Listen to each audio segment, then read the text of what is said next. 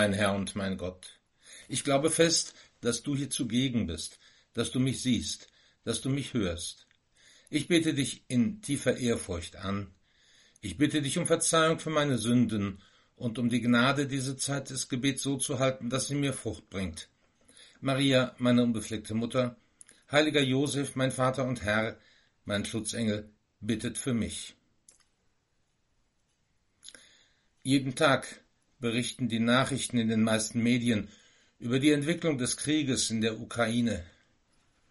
Ich gehöre ja nicht mehr zu der Generation derer, die einen Krieg im eigenen Land erlebt haben.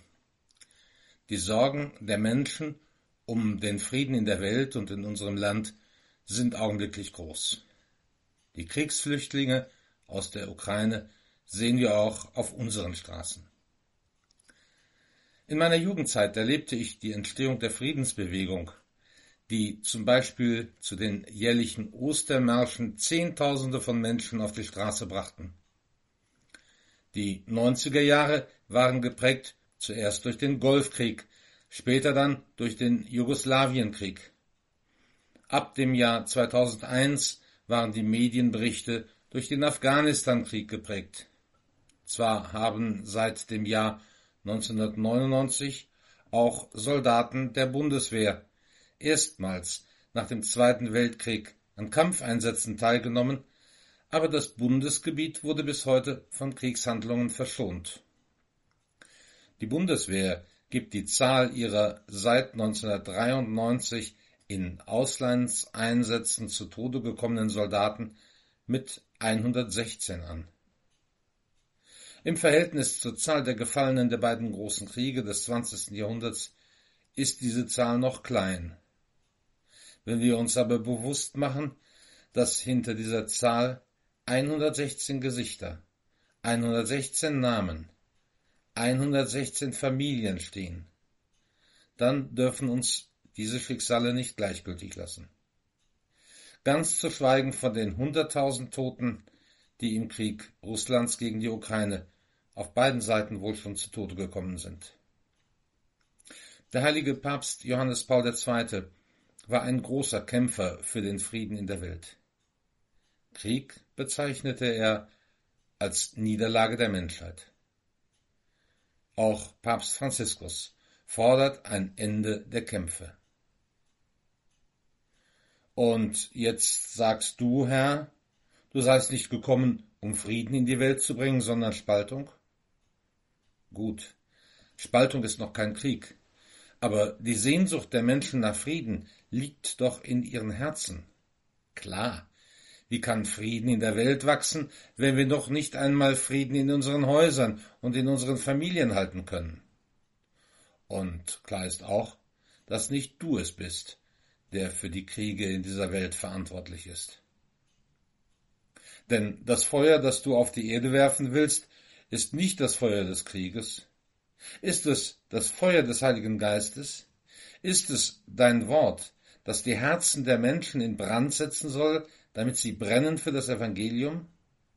Ist es das Feuer des jüngsten Gerichts, in dem das Unkraut verbrannt wird, das der Widersacher unter den Weizen gemischt hat? Eines ist zumindest offensichtlich. Die Spaltung, von der du sprichst, ist ja sogar innerhalb der Kirche Tag aus, Tag ein erkennbar. Im hohepriesterlichen Gebet, dem 17. Kapitel des Johannesevangeliums, hast du, o oh Herr, zum Vater gebetet um Einheit für die Kirche. Das bedeutet, dass du die Spaltung nicht willst, dass du aber siehst, wie sie kommen wird. Es scheint also eine Prophezeiung zu sein, die du gegenüber den Jüngern aussprichst. Und genauso ist es auch schon gekommen. Seit die Kirche existiert, hat es immer wieder heftige Auseinandersetzungen gegeben, die manch ein Opfer und viele Heilige hervorgebracht haben. Einen heiligen Athanasius, einen Johannes Chrysostomus, einen Paulinus von Trier, Du forderst uns zur Entscheidung heraus. Wer dir bedingungslos nachfolgen will, darf nicht damit rechnen, dass dann alles friedlich wird. In Bezug auf die Kirche scheinen die Fronten ziemlich verhärtet zu sein. Aber das ist nichts Neues. Das hat es zu allen Zeiten gegeben. Wenn wir auf die Geschichte der Kirche schauen, dann waren es immer große Heilige, die für eine Erneuerung der Kirche gesorgt haben. Und diese waren durchaus nicht immer Päpste oder Bischöfe. Die Predigt des Täufers Johannes, der dir den Weg bereitet hat, war, kehrt um. Und als Johannes ins Gefängnis geworfen war, hast du aufgerufen, kehrt um und glaubt an das Evangelium. Johannes hat es schließlich den Kopf gekostet, dass er an seiner Botschaft festgehalten hat. Heute ist er für uns unter den Heiligen einer der ganz Großen. Deine Botschaft fordert Widerspruch heraus. Das war damals nicht anders als heute. Aber vielleicht sind uns heute die großen Heiligen ausgegangen, oder wir sehen sie nicht. Auch das hat es in der Geschichte der Kirche öfters gegeben aber vielleicht sind uns ja die kleinen Heiligen noch nicht ausgegangen. Die Botschaft der Mutter Gottes von Fatima erging an drei Kinder im Alter von sieben, neun und zehn Jahren. Die Botschaft für die Kinder war verbunden mit der Aufforderung, täglich den Rosenkranz zu beten und die kleinen und großen Kreuze des täglichen Lebens anzunehmen als Sühne für all die Menschen, in deren Herzen und Häusern du keinen Platz mehr hast. Zwei von den Seherkindern, Jacinta und Francesco, sind inzwischen heilig gesprochen worden, weil sie die Botschaft der Mutter Gottes ernst genommen haben. Das Heiligsprechungsverfahren für Lucia, das dritte der Kinder, ist inzwischen weit vorangeschritten.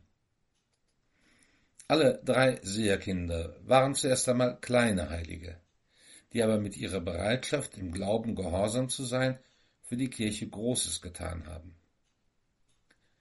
Wir werden auch heute nicht in der Lage sein, die großen Konflikte der Welt zu lösen. Noch nicht einmal die begrenzten Konflikte in der Kirche und die Spaltungen können wir verhindern. Aber mit unserem eigenen Gebet, mit unserer eigenen Bereitschaft, unsere Kreuze zu tragen, können wir vielleicht dazu beitragen, dass sich die Welt ein wenig verändert. Du, o oh Herr, hast all die Konflikte und Spaltungen in der Geschichte vorausgewusst. Du hast sie nicht verhindert, weil du den Menschen die Freiheit lässt.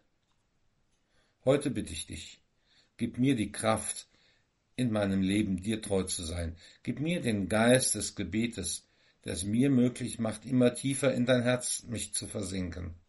Und gib mir auch die Geduld, an den Spaltungen und Kriegen dieser Zeit nicht zu verzweifeln.